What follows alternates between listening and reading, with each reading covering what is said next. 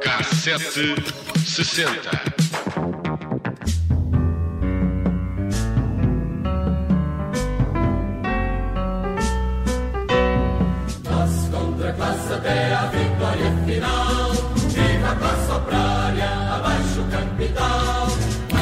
1975 foi um ano confuso em Portugal. As primeiras páginas dos jornais eh, parecem de outro país e são reflexo das instituições. No Cassete 60 de hoje vamos falar da criação de um segundo Copcon.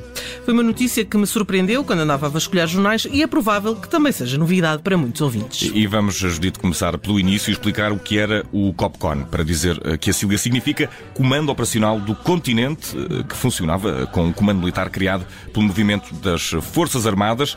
Eh, Nasceu com o objetivo de fazer cumprir as novas condições criadas pela Revolução do 25 de Abril, isto é uma citação, e era constituída por forças especiais eh, como fuzileiros, comandos, paraquedistas e pelo Regimento de Artilharia de Lisboa, que ficou conhecido como o Regimento dos Ralis.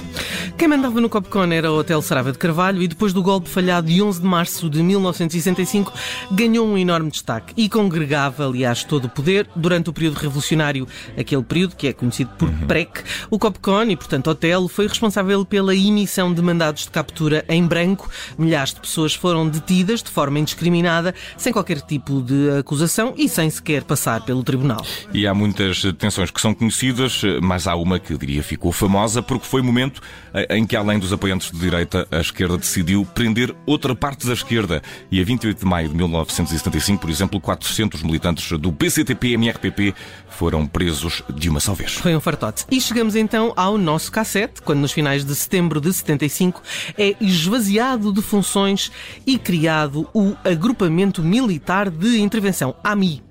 Otelo é substituído por Vasco Lourenço, à frente do Ralis e desta nova estrutura, que ficou então conhecida por AMI. E a criação deste segundo Copcon eh, foi eh, um momento muito confuso, mais um. A justificação foi a ineficiência do Copcon no restabelecimento da ordem pública, daí neste- nasce este AMI, também constituído por comandos, paraquedistas e, mais uma vez, também fuzileiros. Os jornais dão conta desta decisão, tomada após uma reunião do Conselho de Revolução, que se prolongou por oito horas. O AMI ficou na direta competência do Presidente da República e chefe do Estado-Maior-General das Forças Armadas, que era à época o General Costa Gomes. E o comunicado eh, do Conselho da Revolução dizia que a decisão foi tomada eh, para prover o governo dos indispensáveis meios para o exercício de autoridade de acordo com o plano de ação anunciado à nação pelo Primeiro-Ministro. A confusão era grande porque o primeiro Copcon não foi extinto, o que deixava a dúvida sobre, afinal, quem é que mandava, o que, tendo em conta o poder eh, de mandar prender quem quisesse, deixava as pessoas um bocadinho, vá, apreensivas. A cantiga é uma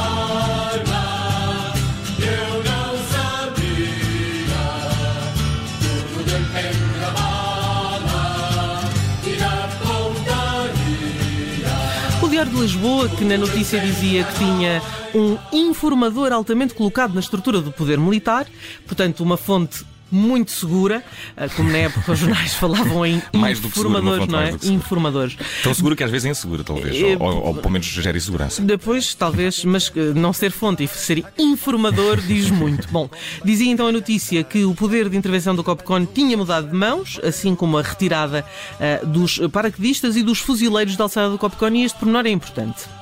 O Hotel Sarava de Carvalho saiu fragilizado depois desta decisão, mas continuava a ter muitos apoiantes. A AMI, por seu turno, com cerca de 60 membros, não conseguiu igualar a força que tinha antes eh, aquela, eh, que, aquilo que substituiu o Copcon. A nomeação do Vasco Lourenço, eh, que ficou também com a região militar de Lisboa, não foi pacífica. Várias unidades militares pronunciavam-se contra a destituição do Hotel Sarava de Carvalho. Organizaram-se, aliás, com o objetivo de impedir a substituição, o que fez com que o Conselho de Revolução, numa primeira fase, recuasse, mas Costa Gomes convocou nova reunião do Conselho e Vasco Lourenço é definitivamente confirmado. Tudo isto, mas o famoso AMI é extinto. E os tempos eram muito, muito confusos. A luta entre a esquerda e a extrema-esquerda levou a uma guerra pelo Copcon. Mário Tomé, que foi o subscritor eh, do documento eh, dos nove, redigido por um grupo de oficiais das Forças Armadas liderados por Mel Antunes, tendência moderada eh, pelo eh, Major Tomé, estava no outro lado e no Regimento Militar uma- de Lisboa. há há aí uma confusão. Uma, hum. uma, o, o, Mário Tomé foi substituto do documento do Copcon, que foi, aliás, nomeado como autocrítica revolucionária do Copcon e foi publicado, aliás, depois do documento dos nove, que tinha sido redigido por um grupo de oficiais das Forças Armadas, esse sim liderado por Mel Antunes, que era então de tendência moderada, mas o Major Tomé estava do outro lado, do outro lado da barricada, e no Regimento Militar de Lisboa incentivava os militares a aderirem à causa. Os tempos eram de facto confusos. Eh, e em Portugal, eh, o calor de 1975 eh, trazia música, mas já lá vamos. Primeiro, vamos ouvir este registro.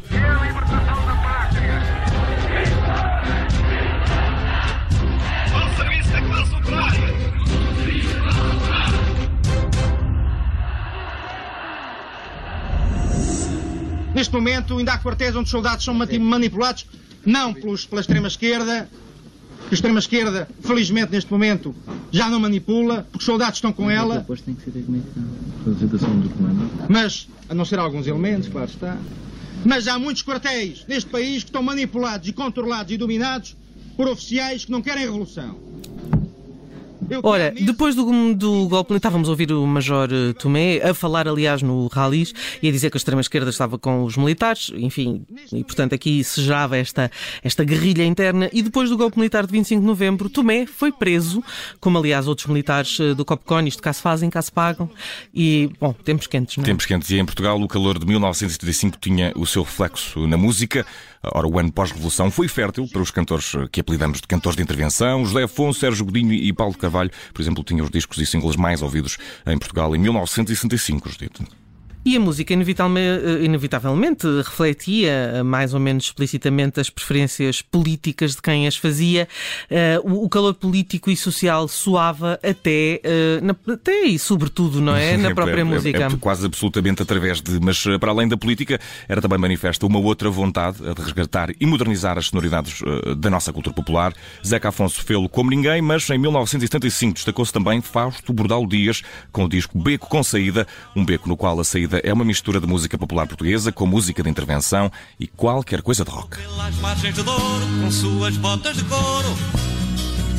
E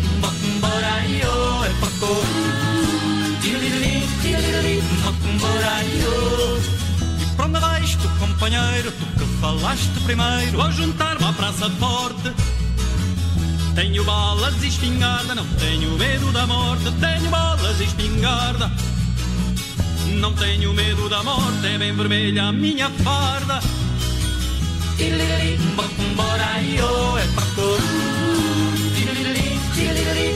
Bora io.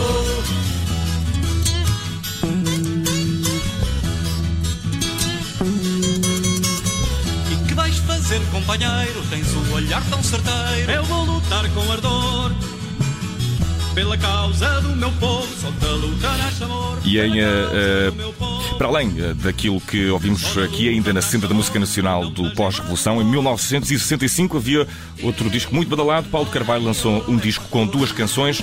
O lado B trazia o tema Memória, já o outro. Hum, já o lado A trazia uma canção que foi levada ao Festival da Canção desse ano de 1975 com uma arma, eh, uma flor. Uma canção uh, quis tentar fazer lembrar aos acalorados senhores eh, do verão de 75 que o sucesso do 25 de Abril estava no seu maior símbolo, se é para mostrar força, uma flor.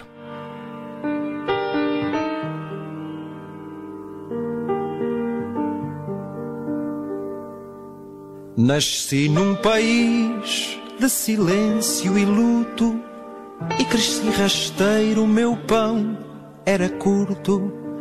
Não vendi a esperança, nem pedi meu preço de tudo que vi.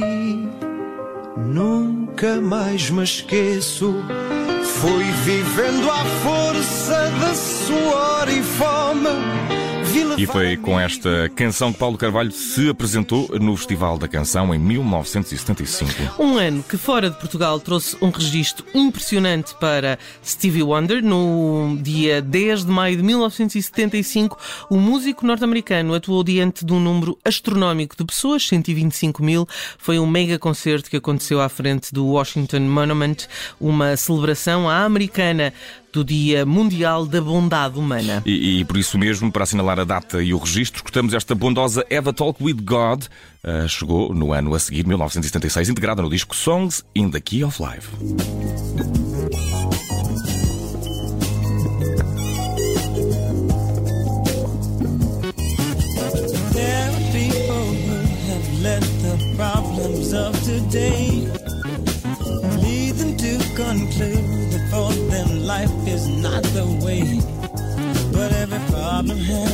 An answer, and if yours you cannot find, you should talk it over to him. He'll give you peace of mind when you feel your life's too hard. E no fecho deste K760, em que na música começámos pela música popular portuguesa, recordamos o homem que é uma das partes mais substanciais da música folk nos Estados Unidos. Uhum. Ora, no ano que hoje tratamos, 1975, John Denver estava no flor de, na flor da carreira e foi nesse ano que o cantor fez parte do especial televisivo de Natal do canal norte-americano ABC. Foi um dos nomes em destaque no espetáculo televisivo Rocky Mountain Christmas. E como tão bem eh, canta Marco Paulo, John Denver tinha dois amores amores. Um era a música, o outro voar e pilotar aviões. Foi a segunda paixão, o calvário deste músico norte-americano que em 1997, neste mesmo dia, 12 de outubro, morreu quando o avião no qual seguia, que era experimental e feito à mão, se despenhou na Califórnia. Uma aventura que saiu cara, mas saudando o espírito e curiosidade de John Dever, começámos eh, com música popular portuguesa, despedimos-nos eh, com folk norte-americano. Tempo e geografia. O que podem vocês contra o K760? Eu diria que nada. Amanhã, nova viagem no tempo.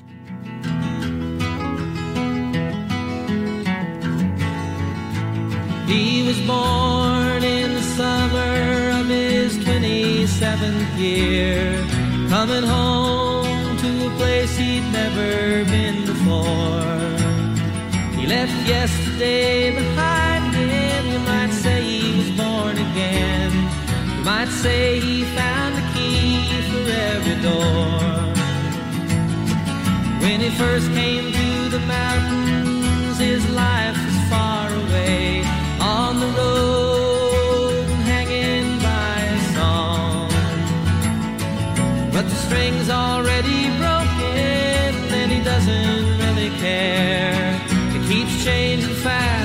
it don't last long.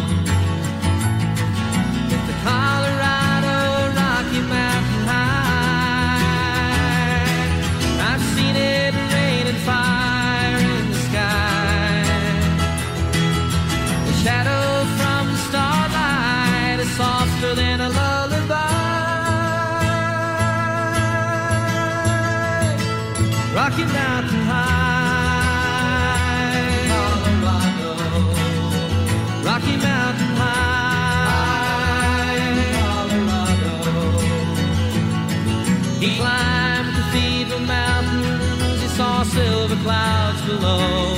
He saw everything as far as you can see. And they say that he got crazy once and he tried to touch the sun. And he lost a friend but kept a memory. Now he walks in quiet solitude, the forests and the streams, seeking grace in every step he takes.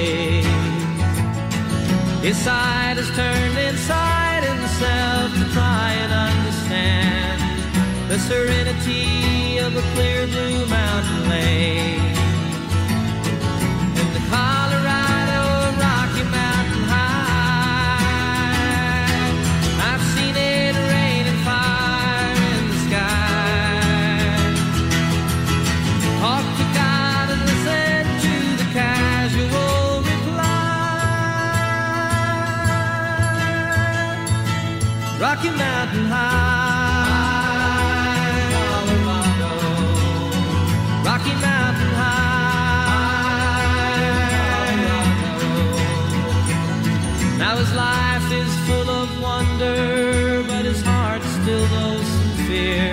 Of a simple thing cannot comprehend.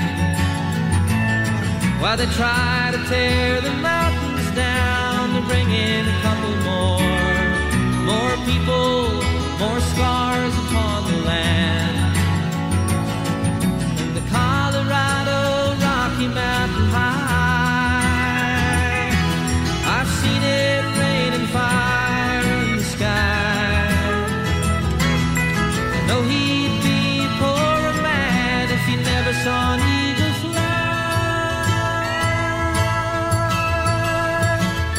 Rocky Mountain High. Colorado, Rocky Mountain High.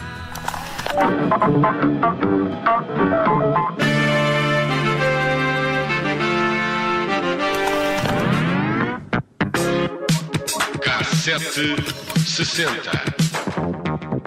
Rádio